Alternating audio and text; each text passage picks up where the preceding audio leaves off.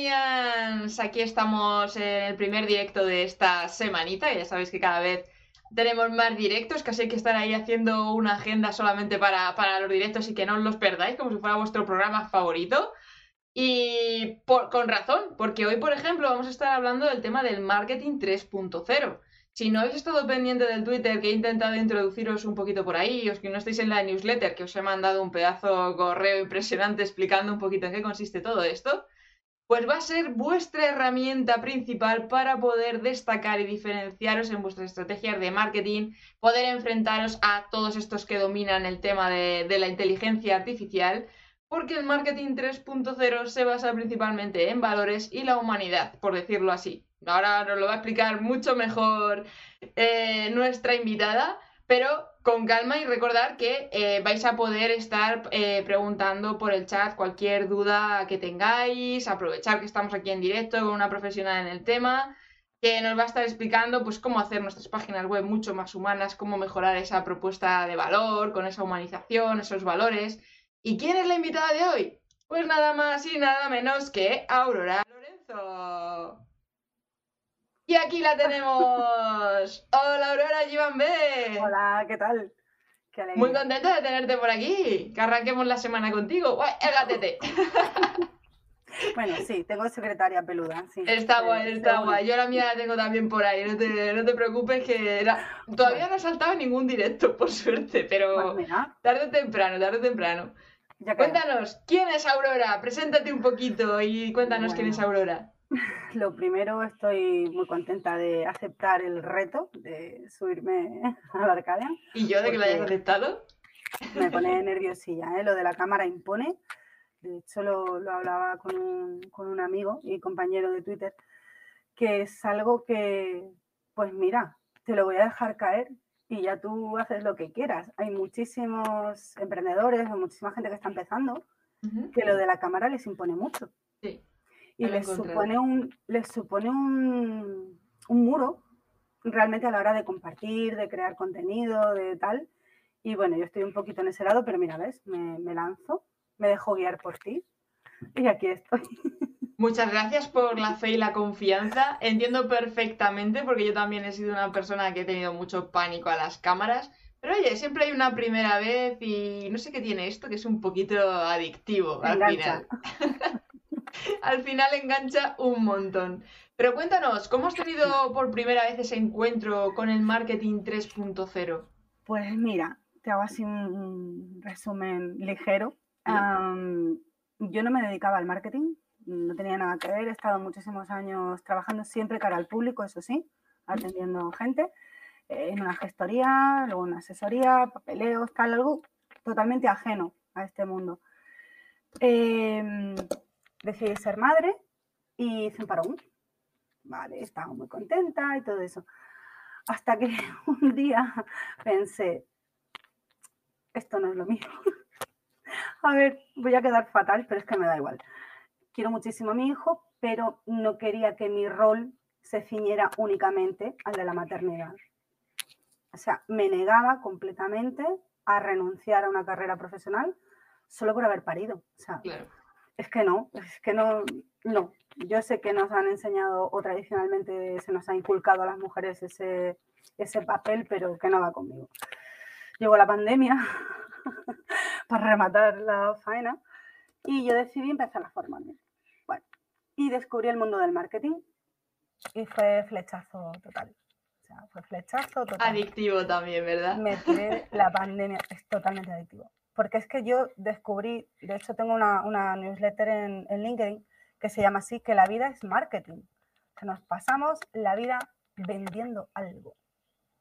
Cuando tú vas a una primera cita, te estás vendiendo tú. Cuando vas a una entrevista de trabajo, estás vendiendo tu profesionalidad. Cuando intentas convencer al peque de que se coma las verduras, le estás vendiendo el rollo saludable. O sea, la vida es marketing. Dentro de eso, como soy una voraz lectora, una niña de estas raritas, que desde chiquitina en vez de leer cuentos o tebeos leía libros, libros de verdad. Bien, ves si es que yo sé que por algo, ¿eh? ¿Eh? ¿Eh? el destino nos ha juntado. Pues lógicamente me decanté por el copy. era lo, era lo mío, las palabras, las letras, la comunicación en sí. Y mm, luego me formé como social media manager, o sea, en formación continua, porque realmente lo online va tan rápido que tienes que estar en formación continua, que también puede ser una trampa. Porque empiezas a hacer cursos como una disparatada y uno detrás de otro y dices, bueno, a ver, llega un momento que tienes que decir, para, ¿esto te sirve?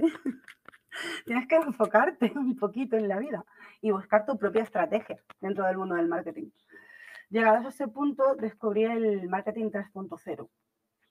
Y fue un flechazo, tan, tan flechazo como con los libros o como con el marketing en general. La diferencia estaba en que pasabas de, de enfocarte en los clientes a tratar al cliente no como un consumidor, sino como una persona. Grandísima diferencia ya, solamente esa pequeña diferencia ya era un mundo, un salto abismal. Es una persona que está buscando una solución. Ese punto de partida a mí me, me voló la cabeza. Porque la pregunta es ¿por qué no ha sido siempre así, la verdad? claro, es que sí, bueno, para ponerlo en contexto, claro, todo esto eh, evolucionó con la llegada de las redes sociales, lógicamente. Desde 2000, o sea, en 2009, qué sé yo, eh, nació Wikipedia, el hecho de que cualquiera tuviera acceso a toneladas de información de cualquier temática posible, la explosión de Google, o sea, lo tienes todo a un clic de distancia. Entonces, claro, empezó a considerarse que, oye, no, espérate, no solo eres un cliente, eres una persona y necesitas una solución. Encontrar una información, encontrar un servicio, no sé, lo que esté buscando cada persona en ese momento. Entonces, enfocarlo desde allí decidí que era lo mío, que yo quería partir desde esa base, que luego ha seguido evolucionando. Eh, se pasó al 4.0, que fue la era del Big Data, cuando la obsesión era analizarlo todo, absolutamente todo, y las métricas y tal. Y había gente que tenía informes y, claro, la ignorancia es un punto muy bueno también, porque haces preguntas como si fuera una niña pequeña sin maldad ninguna, llegaba a decirle a alguien que estaba muy por encima de mí en conocimiento, en experiencia, ¿pero tú entiendes esto? Porque claro, tienes un informe de métricas de no sé cuántas páginas y yo de lo que pone aquí entiendo la mitad si acaso. Entonces, claro, y gente decirme, hombre, todo, todo no.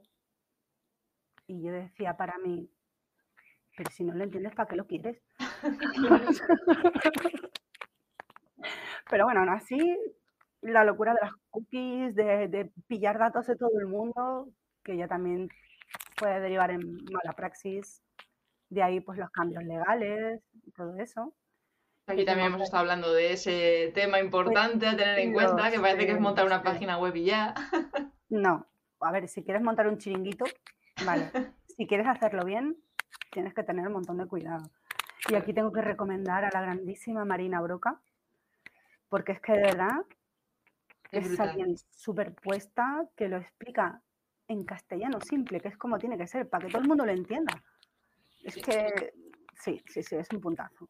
ha estado, ha estado aquí también en Arcade dándonos alguna que otra lección. Lo sé, lo sé, Que soy suscriptora de tu canal antes de que me invitaras, ¿eh? Que lo, lo sé, lo sé. y en este momento, pues se supone que estamos en el marketing 5.0. Lo que pasa que yo, por no cambiar todo, bueno, ya lo explico. Estamos en, en un momento en el que la tecnología está en el centro de nuestras vidas. Sí. O sea, el Internet de las cosas. Escucha, que tienes wifi en el frigo. Por ejemplo. No sé. ¿Vale? O hay casas domóticas. No es lo habitual, no las tiene todo el mundo, pero ya no es algo de ciencia ficción. Exactamente y menos ahora con lo que se viene con la inteligencia artificial, que miedito me da. Pues ahí, ahí vamos. Supuestamente el 5.0, eh, la, la evolución del marketing, busca que la tecnología beneficie no solo a las personas, sino a la humanidad, a la gente. Es decir, que esto no se nos vaya de las manos, ¿vale? Que no lleguemos a lo de la, bueno, tú eres jovencita, pero la rebelión de las máquinas. Sí. Pues eso, algo así. que no. Esperemos, esperemos, porque yo creo que tenemos todos ahí el clic de esa rebelión de las máquinas que no veas tú. Entonces, eh, eso, enfocarlo desde poner a las personas en el centro, porque además va muy, muy mucho con mi forma de pensar y de vivir. Brutal. Claro. Y lo ideal para que todo funcione, lo comentábamos antes eh, de entrar, es que tu negocio y tu filosofía de vida o tu forma de entender vayan muy alineadas para que funcione y para que lo puedas mantener en el tiempo.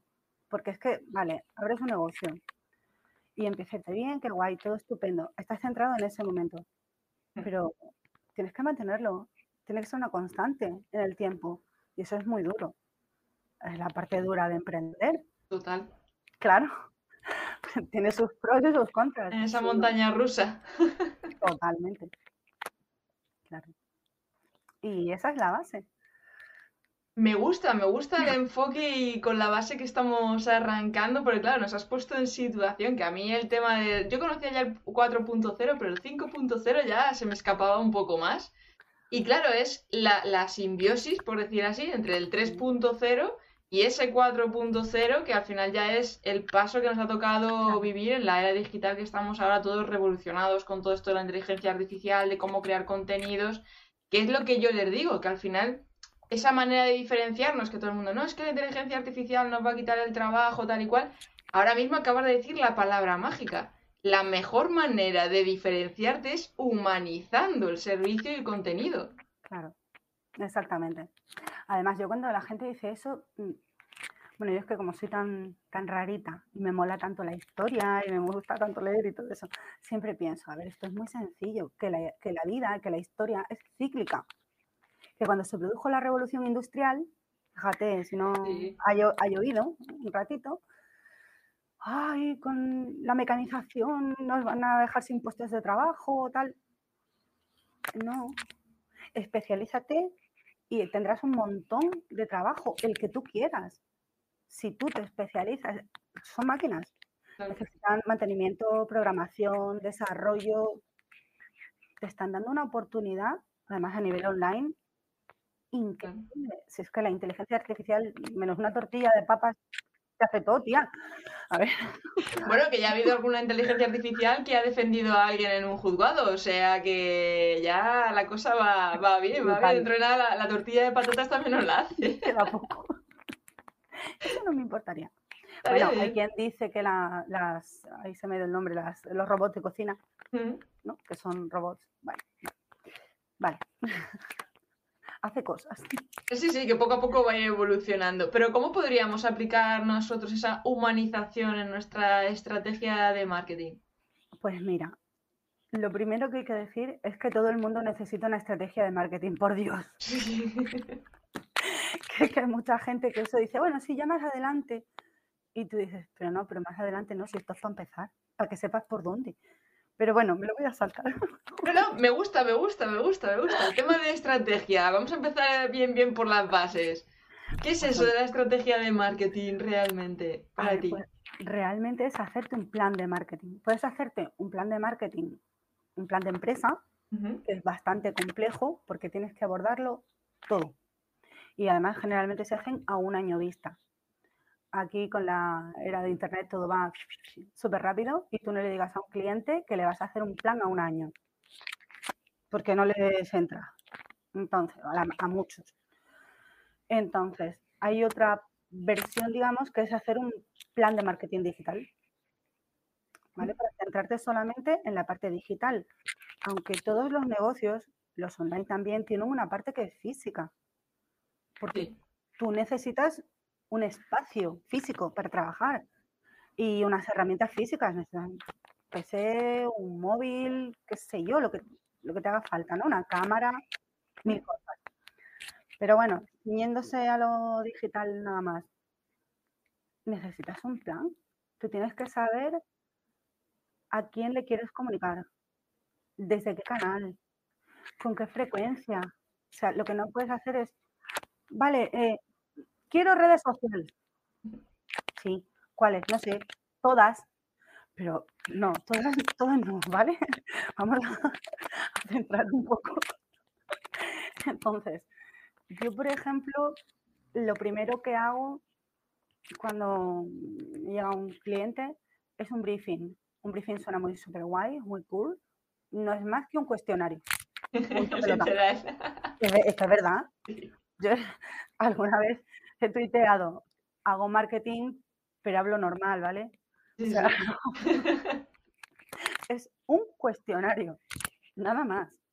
A mí me sirve para conocerte, para conocer tu empresa, para vislumbrar qué necesitas y muchas veces a ellos mismos les sirve para aterrizar ideas. Porque es que escribir es maravilloso. Yo es que no sé cómo la gente no puede escribir.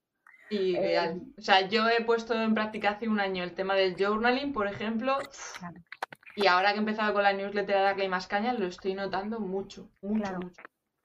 Te sirve para aclarar ideas, te sirve para aterrizar conceptos, te sirve para reírte, porque cuando lees lo que escribiste hace seis meses o un año, dices, madre mía, tela. o sea, para comparar, ¿no? Como comparativa cronológica de ti mismo, o sea, total. Lo primero, un briefing, un cuestionario, bastante extenso, que a veces te cuesta que te lo respondan. Y, yo digo, pero, escucha, que esto es para ti. ¿Vale? si a ti no te interesa, no sé. Pero bueno, salvado el escollo, el briefing y una reunión.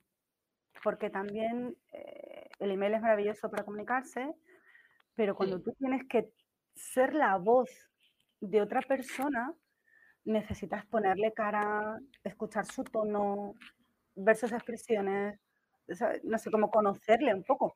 Totalmente. Claro. Ahí volvemos otra vez al 3.0, claro, humanizar, el vernos, el hablar, el que no es todo por texto, que luego también las cosas se malinterpretan por texto, no he entendido esto. bueno, ahí están los grupos de WhatsApp, ese es un mundo aparte para dejar constancia de ello.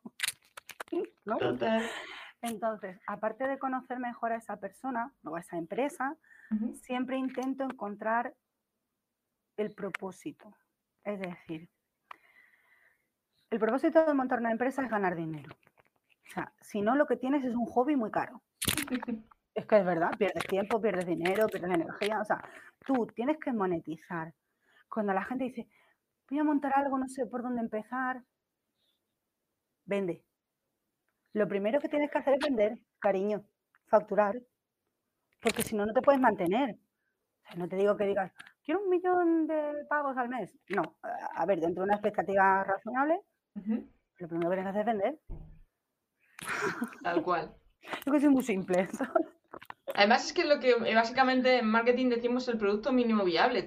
lo primero, vendelo, así sabes realmente dónde tienes que limar, dónde tienes que invertir más. Claro. Si estás empezando, empieza por un producto pequeño, o sea, un poco de equilibrio, de valorar. De ahí el hacer el plan. Entonces, lo primero el briefing para conocer y luego siempre intentar encontrar el propósito. El propósito no comercial. Es decir, el propósito que se ve fácil, se entiende, es ganar dinero. Todos queremos ganar pasta. Vale. ¿Por qué? Esa es la pregunta que yo quiero saber siempre. ¿Por qué? Hay un motivo, hay algo que es lo que hace tú te levantes cada mañana para arrancar el día bregando con toda la historia de la empresa. Puede ser porque quieres darle una mejor vida a tu familia, porque quieres dentro de un tiempo tomarte un año sabático y ir a conocer el mundo, qué sé yo. Cada uno tiene su motivación personal. Esa es la base de tu negocio, porque es el por qué. El por qué cada día pues luchas con emails que no te contestan, con presupuestos denegados, con reuniones que dices, ¿y yo qué hago aquí? O sea, estoy perdiendo tiempo. ¿Sabes? Hay un porqué. Cuando yo encuentro ese porqué, es la base de la comunicación, es la base del copy. O sea, no es que sea la base, pero de algún modo el trasfondo está ahí. Claro, para empujarle por lo menos a esa persona, al emprendedor, porque está por un lado el porqué personal y luego el porqué de cliente. ¿no? Y consigues dos cosas además. No solo motivar a tu cliente, a la empresa, sino que consigues que si tu comunicación está alineada con eso, los clientes que se fijan en ti también están alineados con eso. Claro. Con lo cual es mucho más sencillo que crees una relación, es decir, no que te venda un día y ya no te vuelvo a ver, sino que fidelices clientes, que se conviertan en una relación más o menos estable, porque sus valores y los tuyos, claro, van en la misma línea. Porque eso nos ahorra tema de publicidad, porque al final el cliente fidelizado es el que va a ir del boca a boca diciendo, mira, esto es lo que me ha funcionado, te recomiendo tal persona. Buenas reseñas. Exactamente, el tener que eh, estar buscando clientes nuevos porque se te han ido. Claro. Te ahorra un montón de, de, curro una vez que lo tienes fidelizado. Siempre es más fácil hacer una segunda venta mm. que hacer una primera. O sea, a ver, que tiene su miga, que no todo es tan fácil, pero sí creo que tiene puntos que están muy a favor de mi cliente. Encima, ¿está alineado con mi manera de pensar? Pues no, esto era lo mío. Al final, así es como funcionamos. Nos gusta formar parte de algo a modo de grupo, comunidad. Por eso la gente, por ejemplo, que es muy futbolera, van con su equipo de fútbol a muerte, a muerte. Pase lo que pase, aunque estén viendo que el error ha sido garrafal. No, no, no, pero es que ha sido culpa del otro, porque es que mi equipo es maravilloso. ¿Por qué? Porque comparte esos valores, los colores. Y al final eso se fideliza. Se crea hermandad, se crea sensación de pertenencia. Los seres humanos somos seres sociales. Eh, habrá quien le guste vivir una década aislado en la montaña, pero en general, porque también lo habrá, pero que en general eh, necesitamos estar en contacto con los demás. La pandemia lo, eso lo, ha dejado muy claro mm. Mm, en general a todo el mundo. Necesitamos estar en sociedad, relacionarnos, sentirnos parte de algo si tú consigues eso con tu empresa y tus clientes, tu futuro será supuestamente mejor. Claro, y además es que eso es la misión principal con el tema de los contenidos, a fin de cuentas, porque es la manera de comunicar todos esos valores, que lo estamos comunicando tanto con la forma de comunicar, con nuestra voz, con nuestra forma de actuar. Por eso es muy importante también muchas veces el documentar absolutamente todos los procesos, para que la gente vaya asociando intrínsecamente, ¿no? Y porque también el marketing, el, perdón, el marketing ha ido evolucionando y de considerar en el 2.0, digamos, el centro del cliente, el cliente también ha cambiado. O sea, las personas ya no solo valoran el producto de fulanito o de menganito, valoran tu empresa entera. Tus valores, cómo te comportas, las cagadas o los aciertos que tengas. Y más que hoy en día todo se magnifica a través de las redes sociales que antes a lo mejor se enteraba el entorno más cercano, pero ahora. Totalmente. Será cualquiera. claro. claro. Sí, que eso podría ser incluso el caso Piqué Shakira, que ha habido ahora con tema de, porque al final se han ido a un bando, se han ido a otro, que si Casio, que si no sé cuántos, pero han sabido también aprovechar la parte humana y esa amplificación. Por supuesto. Hombre, a ver, eh, yo mi primera idea después de escuchar la famosa cancioncica, fue decir qué estrategia más cojonuda de marketing tiene esta señora, ole ella. Voy a dejar al margen consideraciones morales. Me voy a ceñir solo a, la parte técnica. claro.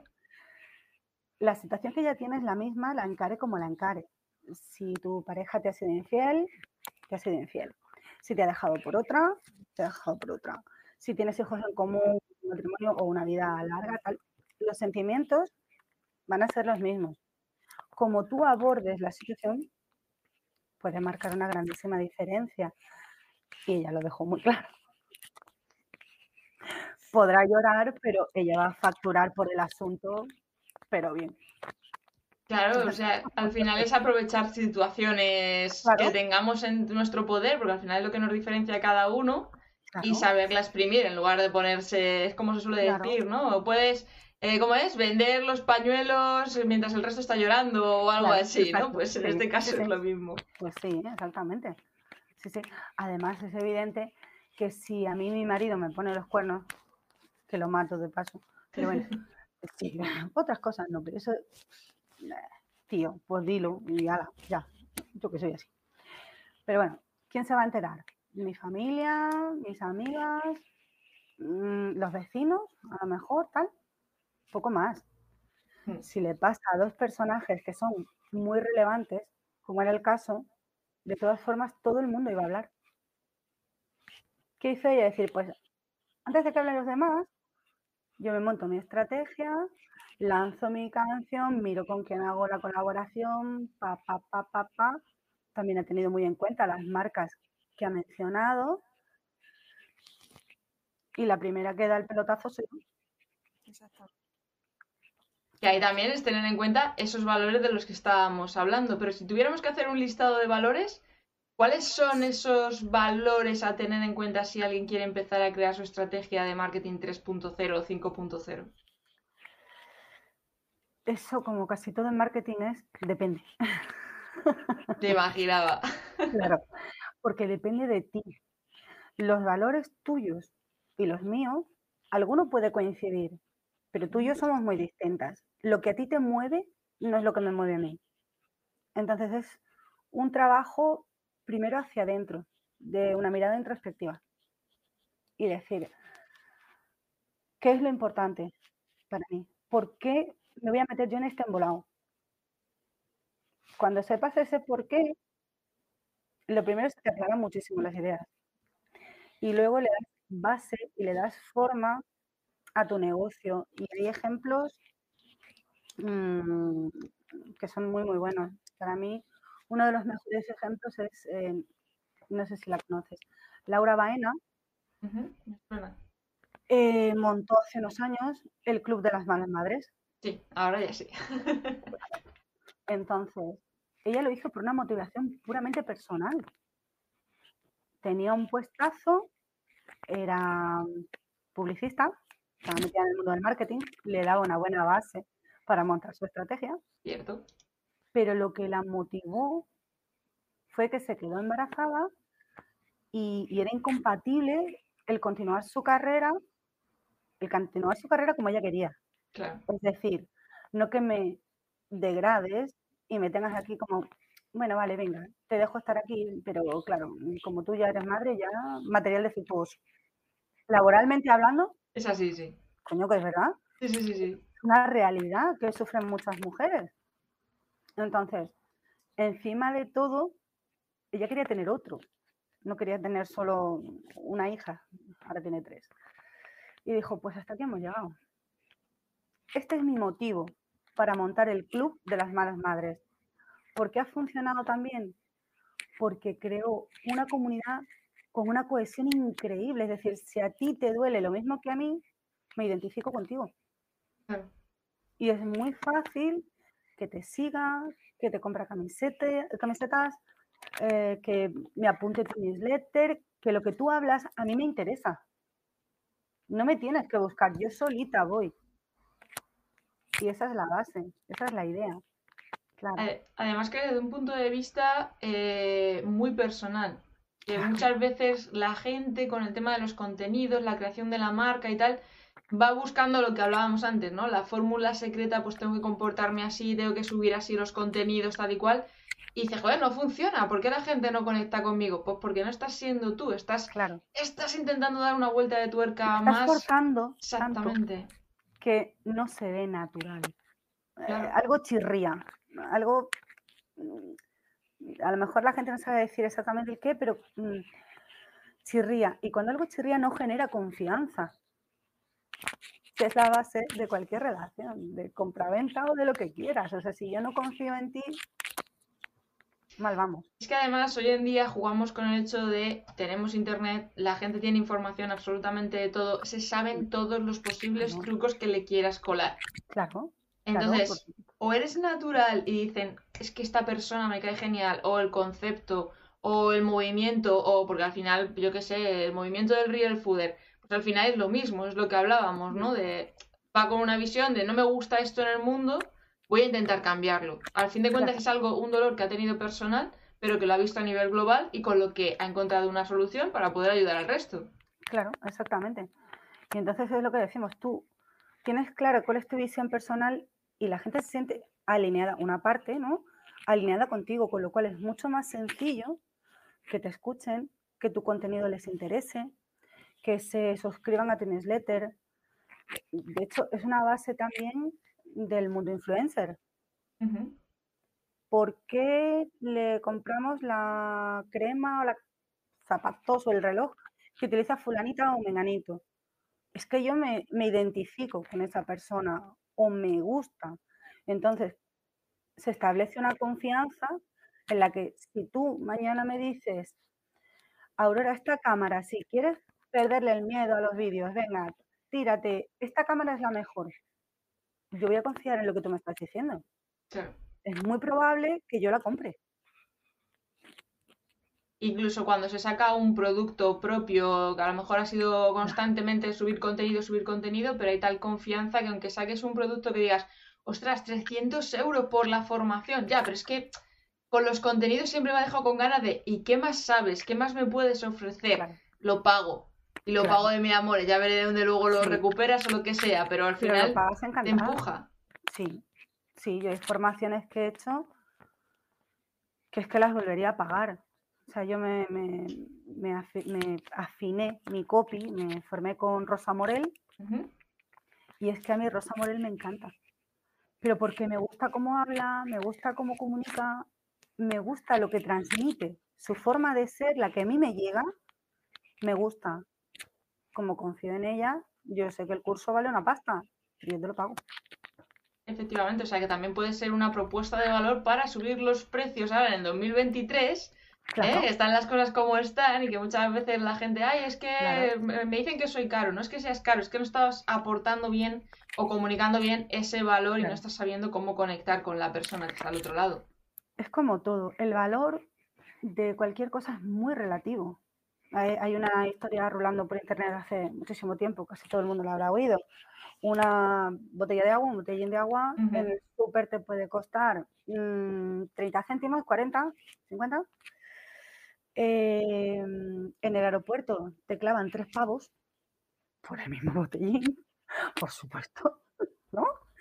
Y en la playa, en agosto, a 40 grados, se la compras al que va con la cesta andando por la orilla, aunque esté calentica, porque te mueres de se da seis pavos. O sea, la botella es la misma. El valor depende del momento y de tu necesidad. Si tú controlas eso, no eres ni caro ni barato. Si la botella de agua es la misma. Totalmente, además. Es, la perspectiva de, la relatividad. Totalmente. Al mismo tiempo de, oye, estate eh, presente en todo el día a día de tu espectador, en tu cliente potencial y demás, porque no sabes en qué momento está esa persona para que cuando vea tu contenido diga, clic, hostia, pues yo necesito este producto. O necesito lo que me están ofreciendo ahora aquí, en lo que están hablando en, en este directo, en este story, en este tweet. Sí. Lo que pasa es que Ah, las redes sociales son un arma de doble filo, en varios sentidos. Tú necesitas una constancia, eso es evidente. Eso requiere mucho esfuerzo, tiempo, recursos, formación. Bueno, o lo haces tú o se lo encargas a otro, no hay más. Tienes que ser constante, pero no puedes estar en todos lados como Dios. Mm, por dos cuestiones de lo más sencillas. Uno, no es viable para ti, no es rentable y otro, tú tienes que ir a tu canal, donde esté tu cliente potencial. Si no, estás predicando en el desierto. Estás gastando unos recursos, un tiempo, un esfuerzo en nada. En nada de nada. O sea, a ver, si tú vendes, qué sé yo, cosmética. Vale. Te puedes abrir un perfil profesional en LinkedIn si quieres. Pero tus posibilidades, por lógica, van a ser bajitas. Todo se puede siempre apañar. Te haces una página de empresa, que no un perfil personal, es una página de empresa y bueno, puede ser. Pero si no, ábrete un Pinterest. Que Pinterest es una red social olvidada, por cierto. Mm, sí, que la gente no la tiene en cuenta a la hora de su, no estrategia. Claro, yo como las tengo en cuenta claro, todas. yo es una cosa que me he dado cuenta también. Y sin Depende de lo que tú necesites. Claro. Un sitio u otro. Pinterest es un cajón desastre para mí maravilloso. Mm. Porque encuentras frases, fotos, vídeos, encuentras un poco de todo. Eh, tiene bastante volumen, o sea, tiene bastante tráfico, bastante gente. Eh, pero es, depende para qué. Tienes una agencia de viajes. Pues hija, ábrete un Pinterest y dedícate a poner fotazas de paisajes divinos que te inviten y te den ganas de viajar o vídeos, claro. Sí, sí, sí, sí, tal cual. Por ejemplo, o bueno, o en Instagram, o sea, no sé. Pero quiero decir, a lo mejor Twitter no es tu sitio. De ahí el plan de marketing digital. Para saber dónde, cuándo, con qué frecuencia y lo adaptado a tu tono, a tu, a tu base, a tu porqué. Generalmente esa combinación suele dar resultados. Pero pensando también en la otra parte que te está viendo, porque muchas veces los creadores, por ejemplo, o las empresas o las marcas, tienden a hablar y contar y compartir lo que a ellos les apetece, precisamente porque muchos no tienen esa estrategia de contenido de hacia dónde estoy yendo, y, terminan perdiendo ese engagement que tenían al principio. Yo me he encontrado casos con canales de YouTube que de repente se han cansado de hacer ese tipo de vídeos, empiezan con otra dinámica en la que es, a mí me apetece ahora hablar de esto, pero es que tú te has ganado una audiencia que te había seguido por este otro tema. ¿Dónde vas? Tiras por tierra tu esfuerzo anterior. Claro. Completamente. Por eso en un plan digital tú tienes un, un calendario de contenidos un calendario editorial, una parrilla, le dicen de mil formas. No es más que un calendario en el que tú tienes ubicadas tus objetivos para que no se te olviden que yo quiero sacar esta publicación para esto. No está porque es muy mona, pega, está de moda. No, no, no, espera. Esta por aquello. Que no se te olvide porque perdemos el foco rápido. Entonces, tienes que centrarte en tu Mm, planificador, eh, tienes que tener la red social, eh, la frecuencia de publicación, el tipo de contenido, de contenido, porque depende si te basas más en vídeo, en foto, en copy, si mezclas, en qué cantidad, cada uno para que sea equilibrado y siempre enfocado a un objetivo. Esa es la manera como eso, hombre, yo generalmente, depende del tipo de empresa, pero mínimo, mínimo semanal, mejor mensual. ¿Por qué? Porque de un vistazo tú puedes ver como toda la estrategia. Si te estás cansando, puedes intentar ir virando a cosas nuevas, que, todo hay que ir cambiando y va evolucionando. Pero introduciéndolo poco a poco, porque así testeas. Si ves que tienes una buena respuesta, pues machaca Claro, que no, te coges velas, que por ahí no es. Otra opción es duplicar los perfiles, es decir, este es el de mi empresa. Y a mí, yo qué sé, pues ahora me ha dado por la fotografía, por ejemplo. Pues yo me abro un perfil aparte, independiente, no mancho el mensaje, ni lío a la gente metiendo fotos de pájaros y lo demás, no. Lo dejo por un lado. Hay gente que lo ha hecho y al final dice, tía, es que el segundo proyecto en el que me metí me va mejor que el primero. Genial. Quítate el primero y tira, y tira para allá. O sea, claro, si es que ensayo y error. Al final es testear y tener clara la, meta, el objetivo, el camino y a quién te estás dirigiendo, que es lo que decíamos de la humanización, los valores y no perder ese foco, porque muchas veces también con el ruido que tenemos en torno en Internet, con las redes sociales, es que ahora se lleva esto, es que ahora lo que funciona es lo otro, tal, llega un momento en que dices, ¿quién soy yo? ¿Qué estoy haciendo aquí? Te pierdes, totalmente. Por eso el tener tus objetivos claros y revisarlos cada cierto tiempo. Ojo, que las personas también cambiamos y lo que a mí me interesaba hace un año, a lo mejor ahora no me interesa tanto. Mm. de hecho, yo eh, cambié al marketing 3.0, digamos que fue mi, mi, salto evolutivo, pero yo venía del green marketing. Primero porque tenía conocimientos específicos de, de esa rama de esa rama que no eran de marketing y ligar las dos cosas me parecía muy lógico y porque la sostenibilidad va mucho más allá de reciclaje o de... Claro, es que a mí ese temica también me pone un poquito nerviosa. A ver, la sostenibilidad es em, la economía sostenible. Te estoy hablando de pasta, de dinero, no de reciclar el cartón y, el sí. Estoy hablando de dinero. Eh, se basa en que las empresas tengan una filosofía social. La, la, ay, se me dio el nombre.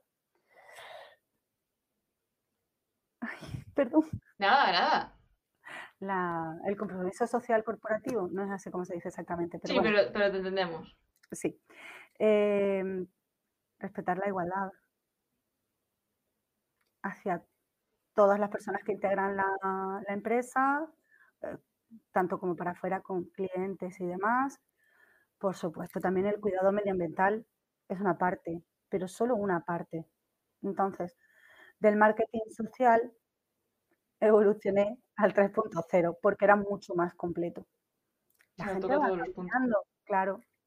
Mis objetivos fueron cambiando, pero me di cuenta, pues eso, revisando, que tú coges tu plan y dices, a ver, ¿qué he hecho en los últimos seis meses? Pues esto, con este tipo de clientes, con este tipo de acciones, tal, pues no me siento tan cómoda, esto ya no me llena tanto. Eso es muy importante. Claro, claro. Eh, hoy he tuiteado algo así, ahora no me acuerdo, porque lo he escrito en el momento y no, no recuerdo exactamente, pero mi trabajo no es mi vida. Mi vida es todo lo demás. Total. El trabajo es la forma de ganarme la vida. Que en mi casa también se come, ¿sabes? Y se paga la hipoteca y la luz y tal. O sea, no es que esté happy, happy ahí meditando toda la vida. Claro, claro. No, no, los pies en la tierra, ¿vale? Pero sí es cierto que revisas lo que estás haciendo y si tú te sientes bien, dices, vale, por aquí sigo. De vez en cuando hay que pararse a mirarlo, porque estamos como en piloto automático, tengo que hacer esto, lo otro, no sé qué, pa, pa, pa, pa. Van pasando los meses, van pasando los años y de repente empiezas a sentir, no sé, me falta algo, no, no me siento bien, algo no va bien, o esto no es lo que yo quería. Vale, genial, para, mira un poquito con perspectiva y busca, busca algo que realmente te, te haga feliz. Es que la vida es muy Claro. Al final es un poco lo que hablabas antes, de por qué estás haciendo lo que estás haciendo. Que hay veces que vamos buscando cómo es que esto da más dinero y no va contigo. Y hay un dicho muy clásico que es, a cuanta más gente ayudes, más dinero te va a venir. Entonces, si no eres capaz de ayudar a mucha gente o a un problema concreto porque no está sintonizado contigo, hmm. ese dinero, por mucho que intentes decir, no, es que esto es lo que se lleva ahora, es que esto es lo que está funcionando a todo el mundo no va contigo. Yo, por ejemplo, por mucho que digan, no es que los médicos, eh, estudiar medicina da mucha pasta. Me da igual, no podría ver ni abrir a nadie por canal, ¿sabes? No podría, no puedo, no puedo, me pongo muy mala, soy muy hipocondríaca para esas cosas. Hay cosas que no van contigo, con tu forma de pensar, de sentir, con tu personalidad. Es que es así. Claro. Es real, es cierto. Sí, sí, sí. Mira, nos recuerda por aquí Cursoni que es responsabilidad social corporativa. Oh, gracias, Miriam. No me salía. Muchas gracias. Exacto, responsabilidad social corporativa, exactamente.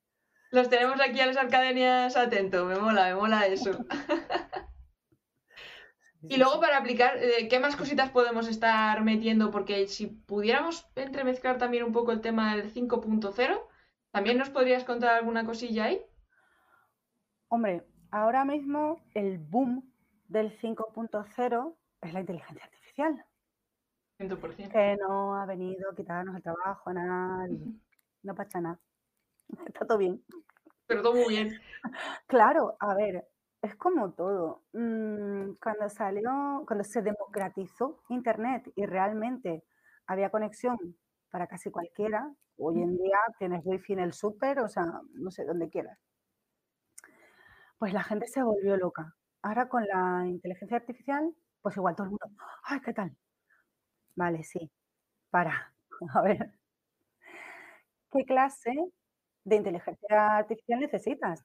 Porque a lo mejor, si yo soy copy, lo que me interesa es mejorar mis textos, Y el que haga vídeos súper editados, maravillosos, no me vale. O el que me saque unas imágenes chulísimas, tal, o sea, como todo en foco, analiza. ¿Yo qué necesito? A ver, que luego aprender por hobby está muy guay. Te llama la atención a lo mejor. Y Yo en eso peco mucho, ¿eh?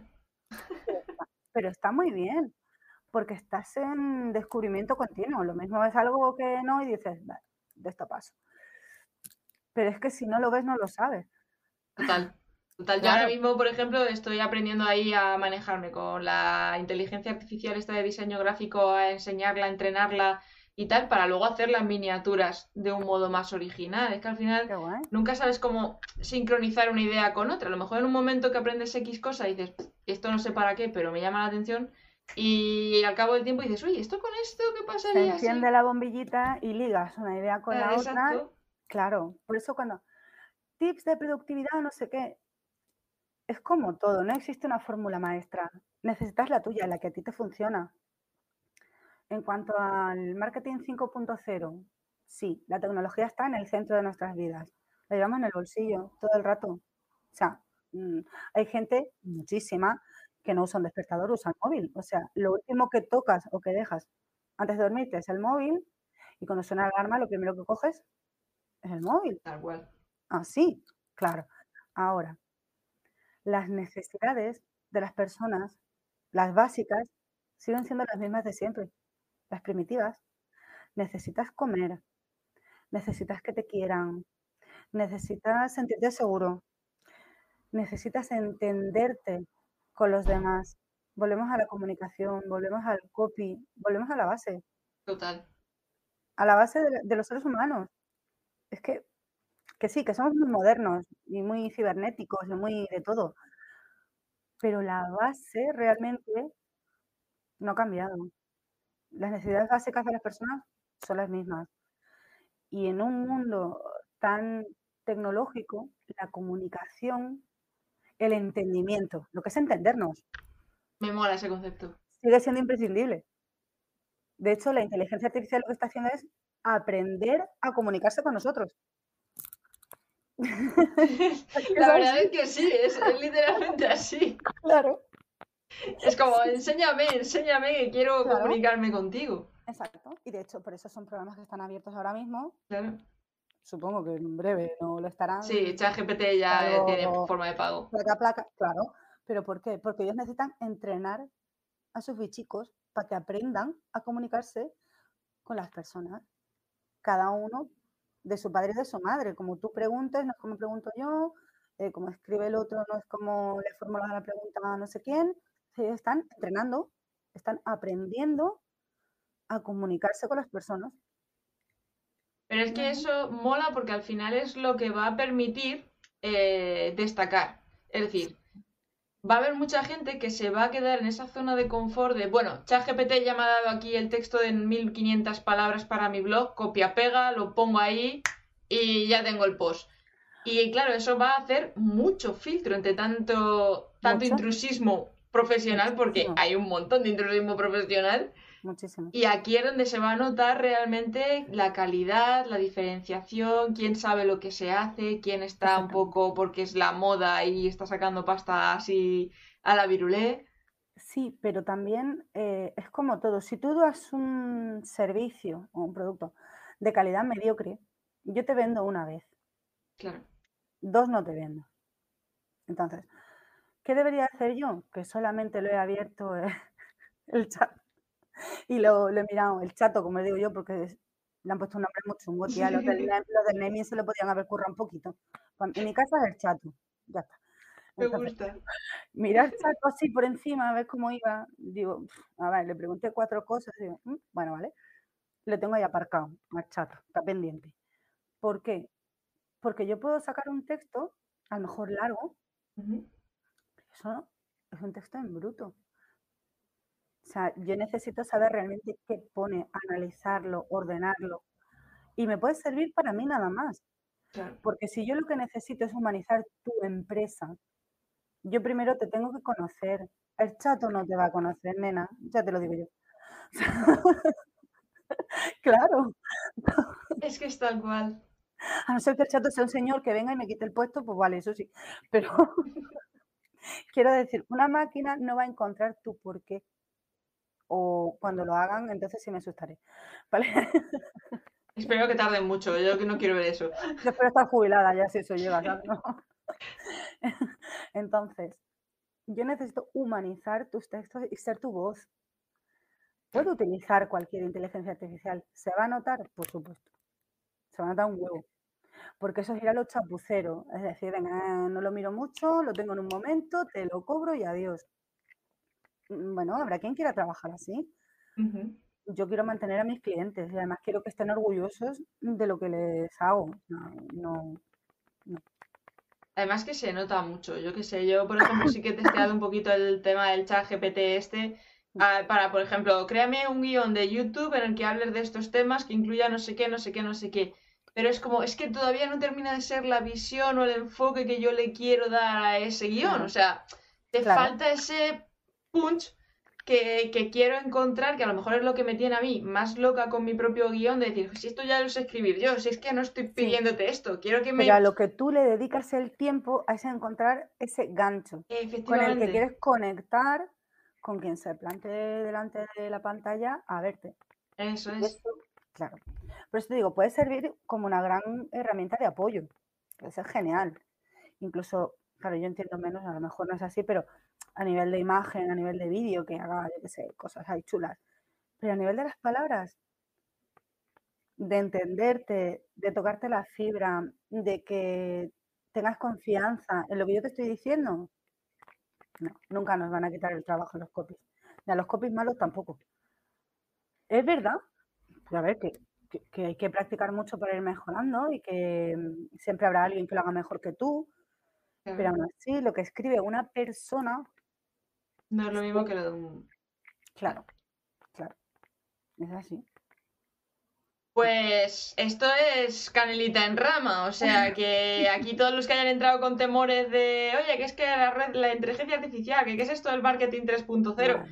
eh, habéis visto que es lo más complicado, porque al mismo tiempo muchas veces estamos como muy segmentados ahí con, no, es que la regla que hay que seguir es esta, esta, esta, y se nos olvida precisamente esa parte humana de que las redes sociales son para eso, socializar, y que el contenido, la propia palabra lo dice, eh, se trata de dialogar, de compartir, que es que es una cosa que a mí me molesta mucho de cómo ha ido derivando todo, que las redes sociales realmente, yo veo mi primera, mi primer Instagram, que el otro día lo estuve viendo además con una amiga y era como, es verdad que compartíamos fotos random, o sea, ni siquiera tenían por qué ser bonitas. El hecho de, pues hoy estoy haciendo no sé qué y te cuento mi historia y no sé qué, no sé Pero cuántos. escúchame, y a, y a eso se ha vuelto. Y si no, dime por qué ha aparecido Real. Por ejemplo, sí. Es que estamos cansados de tanto filtro y tanto postureo. Y es que todo es cíclico. Volvemos a, pues no sé, a mira, voy a subir esto porque me apetece compartirlo. Ya está. Es que no tiene más. Tal cual, además. Hombre, Es, para mí, lo mejor de las redes son la gente que he conocido. Ni siquiera los clientes que he sacado, porque es que yo de, de redes tampoco he sacado apenas, ¿sabes? Algo Ujú. reseñable. Mm, yo empecé porque me lo ofrecieron, se fue corriendo el boca a boca y me ha costado mucho aprender a vender. Porque como me habían caído los clientes, claro. pues nunca me había tenido que enfrentar a eso. Y es un mundo también eso, muy guapo. Sí, sí. Con mucho estigma, mal puesto, porque mm, piensan en vender y ay Dios, qué horror, que voy a ser pesada, qué corte voy a hacer. ¿Y si me dicen esto? ¿Y si tal? No, mira, es que hay una persona que necesita justo eso que tú le puedes ofrecer. Ya está. Pero tienes que saber comunicarlo. Ya. No es más que eso. Pero bueno, volviendo al que se me ha ido. No, no, no. Es que tienes razón. lo mejor que yo he sacado es la gente. He conocido gente a la que he desvirtualizado que a día de hoy puedo decir que son amigos. Amigos y amigas. Y eso, que a lo mejor están en la otra punta del mundo, es, para mí es una maravilla. Gente con la que puedo contar de verdad y las he conocido en Twitter, que además era como mi, mi demonio azul, porque tenía muy mala fama. había mucho hater, que la gente se pasaba a tres pueblos, que tenías que estar tuiteando ahí todo el día. Y yo entré ahí un poco como diciendo, bueno, a ver, voy a probar y si no me voy. Claro. Y que me encanta. Me ha pasado un poco eso, ¿eh? Yo empecé a darle la oportunidad a Twitter en noviembre del año pasado, en el 2022, Ujú. y empecé un poco con la misma, el mismo recelo de decir, si es que qué pereza, ¿y qué cuento yo aquí? Si es que al final me va a escribir aquí cualquier random que no sabe nada de mí a criticarme y no sé cuántos, y resulta que se ha convertido en mi red social favorita, como red social. Luego como plataforma prefiero YouTube, pero frente a Instagram, TikTok, tal, me, me está enganchando muchísimo. O sea, es que es la que tengo en mi móvil, en la pantalla de inicio, clic. El resto las tengo de esto de que te tienes que meter en el menú y tardar Buscarlas. 300 vidas. Pero esa ahora es como, voy a ver qué se cuentan por aquí. Uy, pues voy a compartir no sé cuánto. Sí. Y la verdad es que tiene un concepto que sabiéndolo gestionar, a mí me ha pasado lo mismo. Me ha permitido mucho más networking y conocer mucha más gente que Sí. años de Instagram. Sí, sí. O sea, que al final yo no sé cuál será la magia, tú que eres más copy, a lo mejor le, le pillas más el concepto No de, pues mira, porque se comparte más en el día a día, porque al final ese contenido se pierde igual, quiero decir, tú subes un tweet y al rato ya se te ha puesto 300 delante. Pero es que en realidad en todas las redes es así, porque manda el algoritmo, porque ellos quieren que estés todo el rato enganchado. Claro, es que es como todo, esto lo hemos comentado por Twitter también muchas veces. Twitter es el negocio, bueno, negocio, no sé, entretenimiento del señor Elon Musk. Sí, sí. No es mi negocio. Yo ahí intento tener visibilidad, conocer gente interesante, que realmente es mi motivación, pero luego mis clientes, ven, ven, ven, ven con mami, fuera de la red. Intento quedar contigo, intento que te suscribas al newsletter o que visites mi web o qué tal, pero fuera, ese no es mi negocio, es el suyo. Totalmente. Entonces, te, te dejas la vida ahí, eh, al, al pilao del Elon se le va la pelota y qué sé yo, y todos estos millones de followers maravillosos, ¿cómo los encuentras? Tal cual. Yo es algo que repito también mucho, sobre todo con, con tema más de YouTube, porque la gente como que, no, es que necesito, quiero ganar muchos suscriptores, llegar a las 4.000 horas de reproducción para empezar a monetizar YouTube. Y es como, es que YouTube lo puedes empezar a monetizar casi con los primeros 500 si están bien eh, filtrados esos 500. Y luego que es un contenido que te- una vez que lo tienes hecho sí que te sigue dando visibilidad, no es como otras redes sociales que, que se, se pierde. pierden. Esto haces un vídeo y te- se sigue mostrando, se sigue recomendando, aparecen búsquedas, no sé qué, tal. búsquedas, Es mucho más. yo he hecho búsquedas de las de long time, eh, long time son las de las largas, cuando Sí. escribes media frase ahí, porque sabes Más exactamente lo que específicas. quieres. Sí, ¿dónde está? Ver el vídeo de Sara Panacea, eh, Arcadian, sobre febrero 23, no sé qué, que hablaban de no sé cuántos. Que Google debe flipar con mi búsqueda, pero bueno. Pero te lo da, así que A los que se entretengan, que se aburre mucho esa gente también. Vamos a darle vidilla. Y, y tu vídeo sale. claro. Y sigue estando ahí disponible para que yo lo vea, para que lo comparta, para que lo enlace en un blog, para que... O sea que sí, eh, el, el tipo de contenido que tú haces es más perenne, no, no, no es tan efímero, no se pierde con tanta facilidad, Claro. aunque haya muchos vídeos en YouTube, que habrá millones. Sí, al final, pero no deja de ser un escaparate. Quiero decir, aprovechando esa- ese concepto perenne de YouTube, es, hola, estoy aquí, que además lo bueno que tiene el tema del vídeo es el tema que se nos ve, se nos escucha, puedes jugar un poco más con las emociones, este storytelling, Sí. la música, bla, bla, bla. Y es como, pero ahora, vente a mi newsletter o vente a mi web o mira, vente a mi curso, a mi webinar, a mi taller gratuito, pum, pum, pum. Claro, pero es primera fase de embudo y luego Mm. ya llevarlos a casa. Yo, esto de, no, no, es que quiero crecer en suscriptores. ¿Por qué quieres crecer en suscriptores? ¿Qué quieres tener? ¿Qué quieres tener en YouTube? Si YouTube desaparece o te cambia la normativa de monetización de los ads, ¿qué? Mm. ¿Con qué montas el negocio? Con nada. pues te quedas a dos velas. Y yo es algo que se lo digo muchísimo, que muchas veces, no, es que los, los youtubers, los youtubers tienen sus negocios por detrás. Que si el restaurante, que que si las marcas. Claro. Claro. la charla, lo que cobran por dar una charla a ellos mismos, la marca personal Claro. por hacer anuncios de unas marcas potentes. O sea, que es que al final tienen todo en torno. Tienen toda una industria tejida Exacto. alrededor de, pero la, la base no es esa. El dinero no sale del canal de YouTube. Eso es. Ah, no saldrá algo, pero mm, que Sí, no. que, que está guay tener varias No. fuentes de ingresos y entre ellas YouTube, pero que no debe ser el foco de negocio de voy a dejarme aquí la vida porque necesito muchos suscriptores o muchos seguidores, depende de la red. La empresa que ponga su base de negocio en redes sociales o plataformas, me da Mm. igual, está abocado al fracaso. Mm, es por lógica, Total. porque estás poniendo todo tu esfuerzo en algo que no es tuyo. Si cambia, por lo que sea, a ti se te cae el negocio completamente. Tal cual. Así Claro. estaba también mucha gente en Twitter cuando lo compró Elon Musk de, bueno, escucha, que nos están cambiando aquí las tornas, que esto no se muestra, Claro. no sé qué, tal. Y claro, la gente se asusta un poquito cuando estás solamente en un, en un término que no es tuyo. Claro. Por eso cuando la gente está empezando, yo trabajo mucho con emprendedores, con pymes, Con marcas personales. Una persona buscándose la vida, dos, a lo mejor, como mucho. Pues siempre les hago la misma recomendación, por favor. Las redes son una herramienta de trabajo para tener visibilidad, para crear tu pequeña comunidad, para dar a conocer tu producto, tu servicio, tu curso, lo que sea. Pero son una herramienta de trabajo. Ese no es tu negocio, tu negocio no está ahí. Tu negocio está en tu academia, en tu web, en tu e-commerce, en lo que sea tuyo. Ahí tienes que poner todo el esfuerzo. Las redes sociales son una herramienta más, como cualquier otra.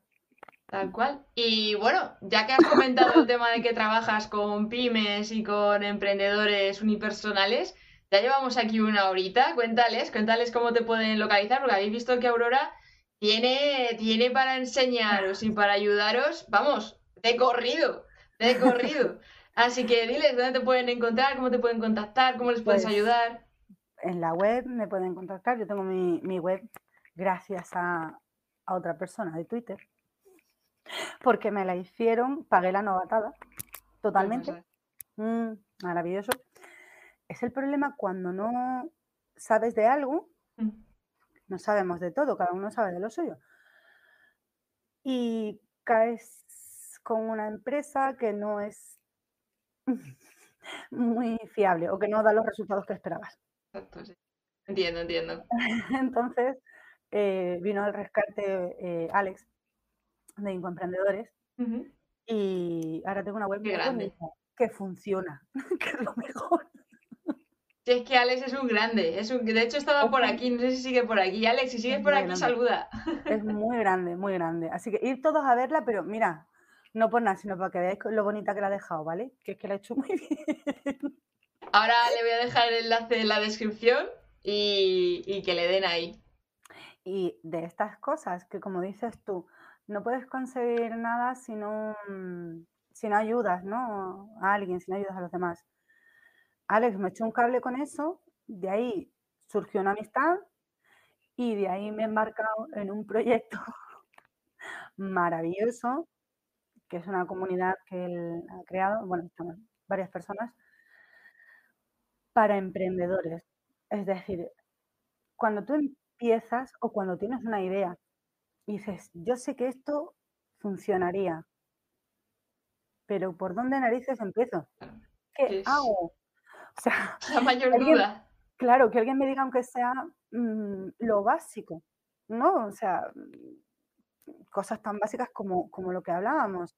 Las redes sociales son una herramienta, no montes la base de tu negocio ahí, porque no es bueno para ti, ¿no? Y con todo eso, con un ambiente muy, muy colaborativo, muy de echarnos una mano, muy de crecer todos juntos, que es algo que también va mucho conmigo, que es muy humano, el Claro. sentirnos en, en manada y el ayudarnos, pues eh, nacerá prontito una, una comunidad para emprendedores. ¡Ay, qué guay! Pues nada, también dejaré ahí el enlace. También lo dejaré ahí. Pero ¿cómo les ayudas tú en, en cuanto a servicio tuyo para emprendedores? ¿Solo con el copy, mediante servicio de copy, Tengo, consultorías? servicio- tengo servicios de copy, eh, de todo. O sea, a ver, yo es que eso del copy, hay que mm, hacer newsletters o escribes blogs. Mm, sí, también. También. Escúchame, eh, el packaging también lleva copy.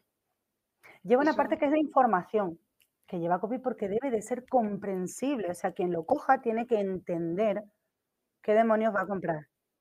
Pero también lleva mm, balas, o lleva mm, un ancho, lleva algo, lleva un eslogan, lleva...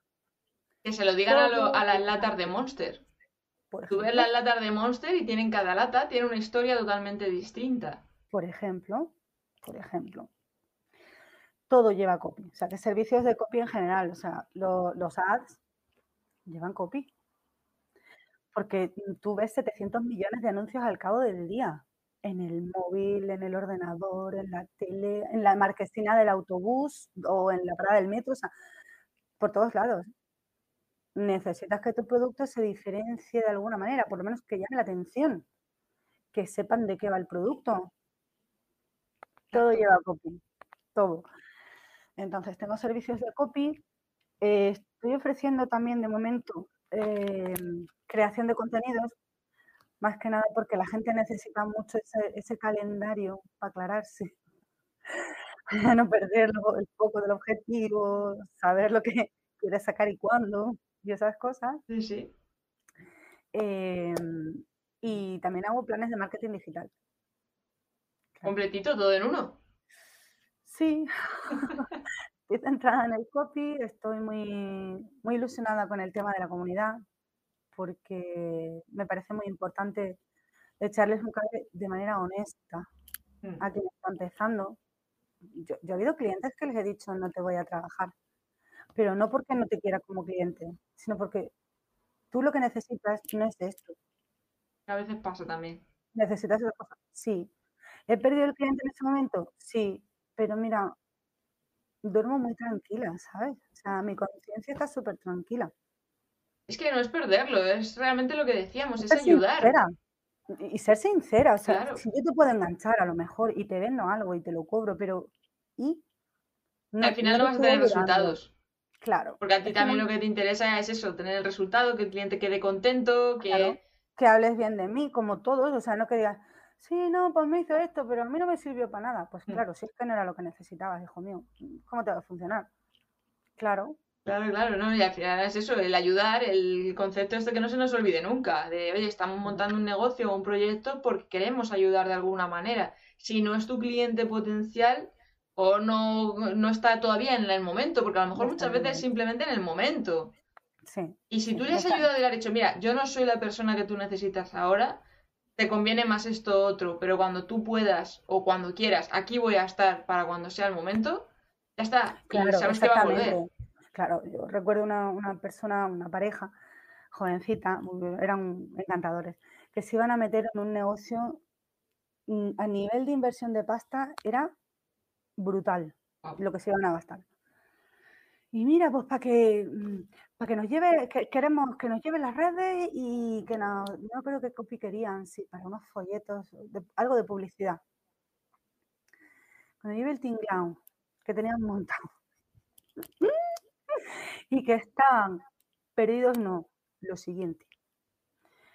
Eh, claro, eh, son casualidades de la vida. Eh, era un negocio relativo a la hostelería y yo tengo parte de mi familia se ha dedicado toda la vida a la hostelería, que es una grandísima escuela que le recomiendo a todo el mundo. Yo he sido camarera de verano, es decir, de esto que en agosto entras de refuerzo a la plantilla porque está así.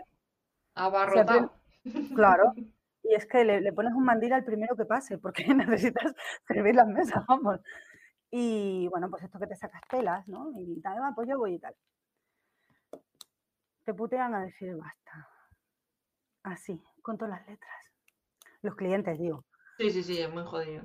Porque otra parte es, pero eso da para un libro, lo de trabajar con la familia. Mm, le veo lagunicas al plan, prefiero que no. Bueno, pero bueno, trabajar de cara al público te da unas tablas grandísimas.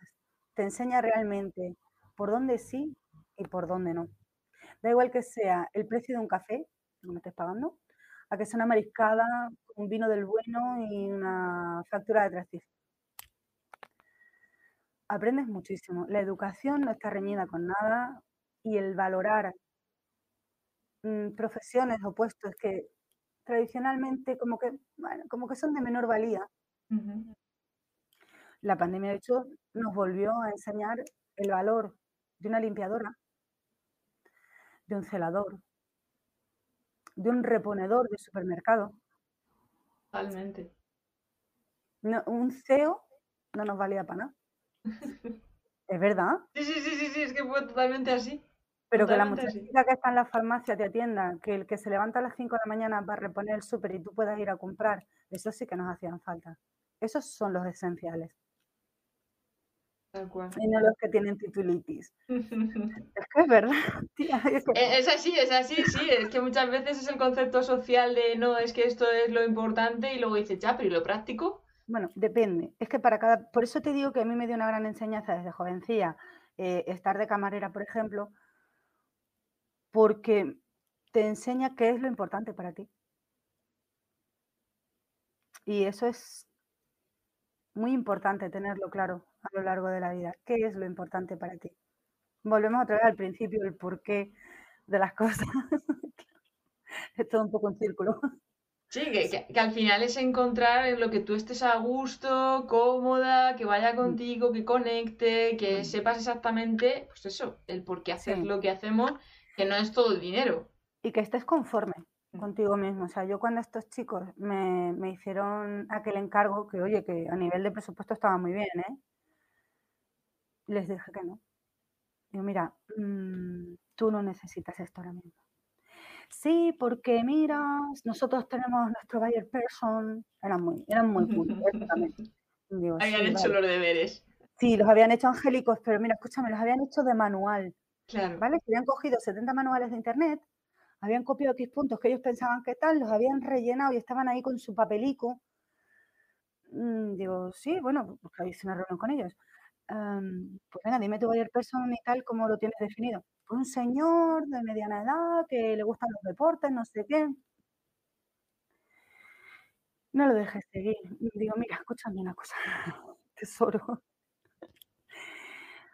Tu cliente ideal o la persona que realmente va a venir a comprarte es o una señora de mediana edad que tiene que poner mm, X comida en la mesa X días, o una madre trabajadora que va hasta arriba y no llegan, entonces va a venir a por sus productos. Ese señor de mediana edad, a lo mejor viene el domingo, le puede comprar los productos, ¿vale? Si vas a comprar algo. Pero de ese no vas a vivir, ¿vale? Eso por ahí. Y luego, mm, la hostelería es de los sectores más duros que hay. Muy, muy duro, muy exigente, muy demandante. Y yo le dije, digo, mm, mira, vamos a hacer una cosa. estaban por abrir, estaban cerca de la fecha de apertura. Inaugura. Vendré a verte y a sacar fotos, no te preocupes. Empieza, arranca. Cuando lleves un mes funcionando, me llamas, o yo te llamo si quieres y lo vemos. Al mes me dijo, mira, sí, tienes razón, ahora mismo meternos en eso de las redes y tal, si es que no nos da la vida. Claro, es que sin, experiencia previa te has metido aquí, yo estaba por mandarle a Chicote o algo, venga, ir tirando, no te preocupes. Me dio mucha penita porque después de una inversión económica muy gorda, creo que fueron siete u ocho meses lo que tardaron en cerrar. Yo nunca les hice ningún trabajo. Es que ese es el problema, es el, el boom, el bulo, el no, es que emprender, es que vas a tener libertad, es que es para ti, la gente se piensa que tal, y hay ciertas cosas. Yo, por ejemplo, ahora que has nombrado Chicote, yo veo las cosas de Chicote y digo, pero vamos a ver, ¿tú para qué te metes en un restaurante chiquillo si no tienes ni pajolera idea de cómo va esto? Sí, pues es que es eso, pero eso trasladado al mundo online. Vamos a ver, el problema está en que la gente se piensa, gran parte de ella, ah, como esto es gratis. Claro. No, no es gratis, no escúchame, primero, en dinero. Hay un mínimo que tú te tienes que gastar porque además de ser profesional, tienes que parecerlo. ¿Vale? necesitas una web medianamente decente, si la vas a tener, o una simplemente una landing, o unos perfiles en redes, que vale, abrir los perfiles no te vale dinero, pero necesitarás una herramienta para programar, o si tú no vas a hacer los copies, pues que alguien te los saque, no sé, X cosas. Es evidente que un negocio digital es muchísimo más económico que uno físico. Está clarísimo. Pero no, gratis no hay nada en la vida salvo el amor de tu madre. Eso, es así. Y también depende digitalmente en el berenjenal que te quieras meter, ¿eh? Pensaba que iban a decir que depende de la madre. también, en ocasiones. Eso también. Perdón, que se me va la pelota ya. Bueno. Hay madres muy caprichosas. sí, eso también. Ay, Dios. Bueno, eso por un lado, pero que la gente no considera el coste del tiempo. El tiempo es dinero. Totalmente. Y si tú le echas chorrocientas horas a algo y no le sacas dinero, no, te, no lo monetizas de algún modo, a ti te está costando. Eso no es gratis, querido. Eso a ti te está costando y te está costando mucho. Además, fíjate, el tiempo es algo que no vuelve nunca más. Por lo menos el dinero si lo gastas, dices, bueno, ya lo recuperaré en algún momento, pero el tiempo... El dinero va y viene, el tiempo no. Entonces, mm, yo estoy en un punto en el que cuando le dedico realmente tiempo a algo, es porque he valorado que a mí me vale la pena. Por ejemplo, el proyecto de la comunidad de incomprendedores, para mí vale la pena. Y le dedico tiempo mm, de manera consciente sé que le estoy echando X horas y las que le voy a echar y hasta dónde quiero llegar. ¿Sabes lo que te digo? A mi negocio lo mismo.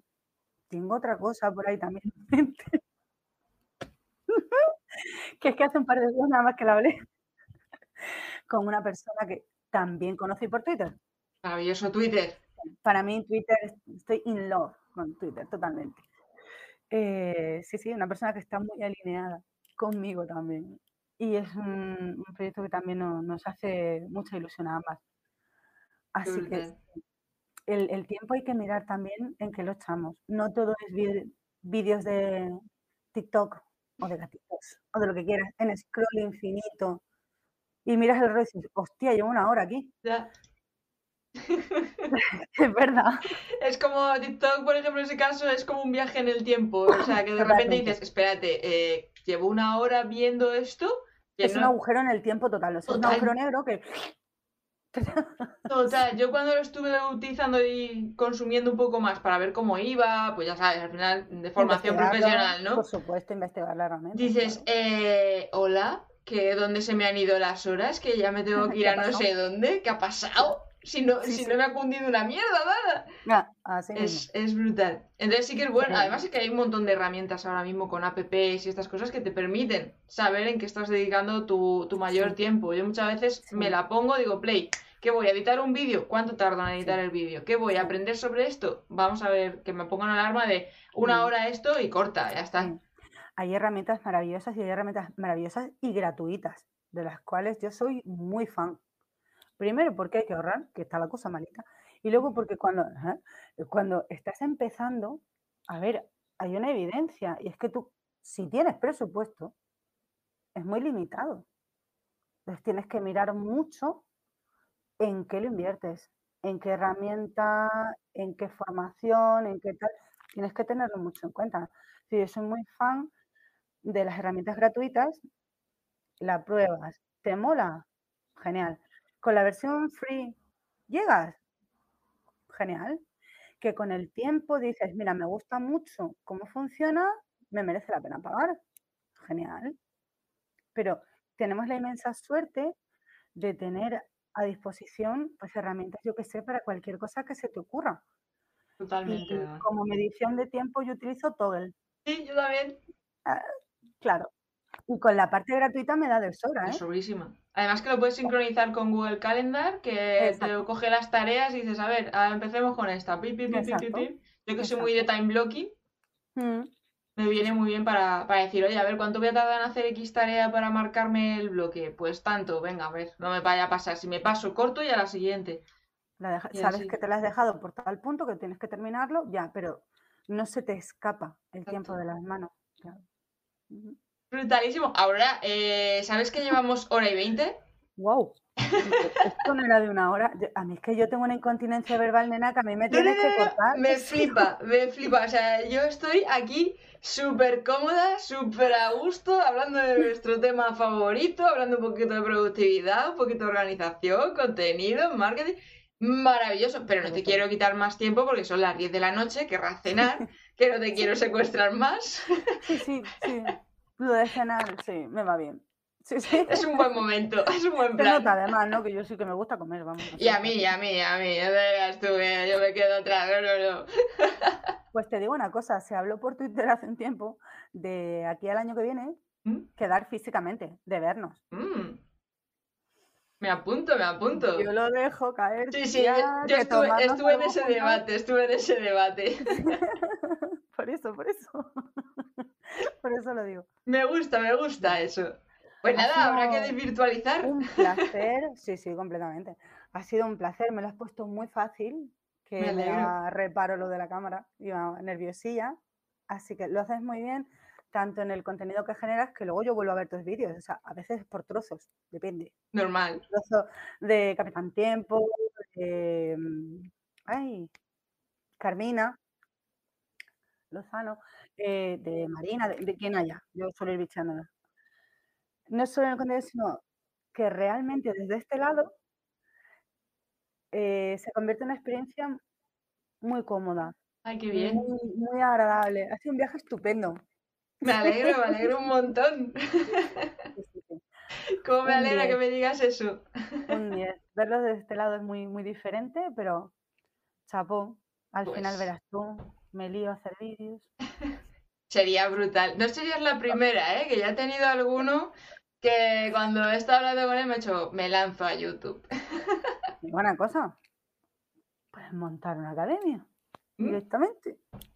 Estoy, estoy en ello, estoy en ello. montes lo que montes, allí me tendrás en primera fila a curiosear porque vale mucho la pena Muchas gracias. un tiempo a charlar contigo. Ha sido ah, un placer. Lo mismo digo, yo estaba aquí también muy, muy, muy cómoda, me lo he pasado súper bien, así que si te has cogido el gusto, yo te invito a subir a bordo otro día tranquilamente y hablamos de más temas, que aquí hay mucha chichadera que sacar. Genial, genial. Pues un abrazo enorme. Un abrazo un enorme. guapa. Chao. Chao.